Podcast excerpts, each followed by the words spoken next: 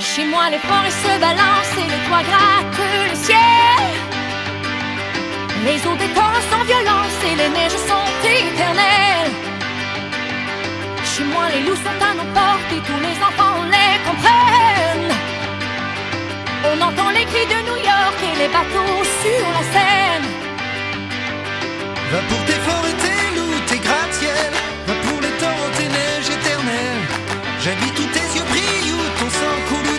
serrent. J'irai tu iras, mon pays sera toi. J'irai où tu iras,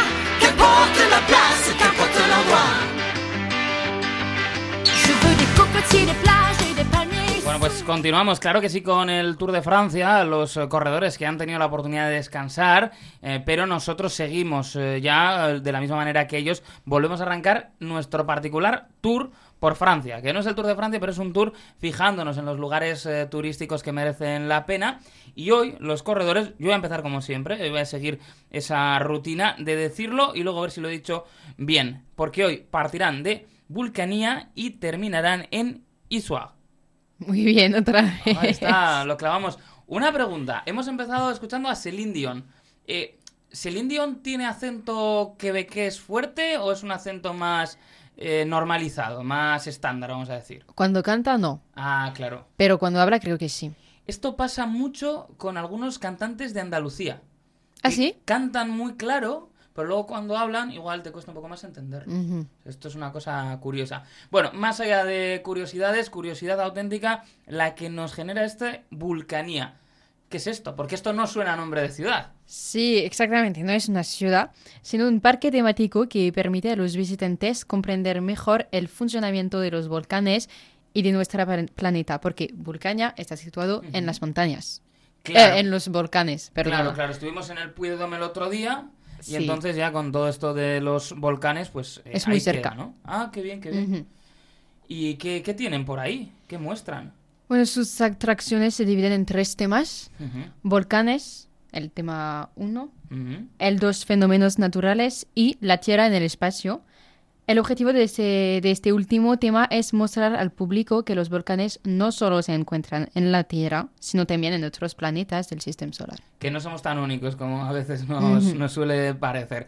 ¿Y de qué manera lo, lo hacen? ¿Qué, qué tienen para el que acuda ahí a disfrutarlo? Hay muchas cosas, actividades dinámicas, dinámicas, películas incluidas en 4D en grandes pantallas. Los que tienen miedo de las serpientes, cuida, de Eso verdad. es. Eh, no se lleven un susto y si se lo llevan, tengan en cuenta en todo momento que la serpiente no está ahí. Bueno, sería mala suerte que justo no aparezca una serpiente en ese momento y tú pensando, no, esto es un efecto óptico. No, no, no, no, que te está mordiendo una serpiente. Hombre, Eso es horrible, es horrible. Y eh, actividades con científicos y espectáculos también. Hay de todo. Pues eh, promete, ¿eh? Yo creo que la gente que vaya a viajar por esa zona se lo puede apuntar, sobre todo si les interesan, pues como decimos, los fenómenos naturales y los fenómenos de la naturaleza, puede ser una buena opción. Y en Isuag, ¿qué, qué pueden ver? A ver, que, que claro, está... Ya aquí sí que hablamos de una ciudad de verdad, ¿no? De un- Sí, una sí. localidad, no es un parque temático. Sí, es una comuna. Sí, sí. Ah, mira, claro. Eh, también está situada en el departamento del Puy de Dôme. Ujú. Y también es el volcán, Ah, claro, todo muy cerquita. claro. Eh, hay pocas tradiciones en Issoire, como el Festival Internacional de Danzas y Músicas del Mundo de Issoire, inaugurado en 1987. Ujú. El festival de este año se celebrará del 18 al 23 de julio, muy pronto. Todavía están a tiempo de acudir, claro. Dura seis, seis días y tiene 90 eventos en lo que participan 250 artistas interso- in- internacionales. Es una pequeña ciudad, pero con mucha, mucha ambiente. Pues está muy bien, porque los festivales además son uno de los eh, grandes atractivos que, que tiene el verano, que, que hay gente que va de festival en festival prácticamente. Claro, ¿y, y qué es lo que muestra también? O eh, no sé qué, qué podemos destacar de- del festival. El festival promueve Mm. y preserva las artes tradicionales y fomenta el patrimonio cultural inmaterial y también promueve el intercambio de culturas en pro de la paz. Y luego hay una carrera ciclista, ¿no? Sí, Ah, mira. hablamos de, de ciclismo porque, a- A eso hemos porque venido. hoy es el tour. Eso es.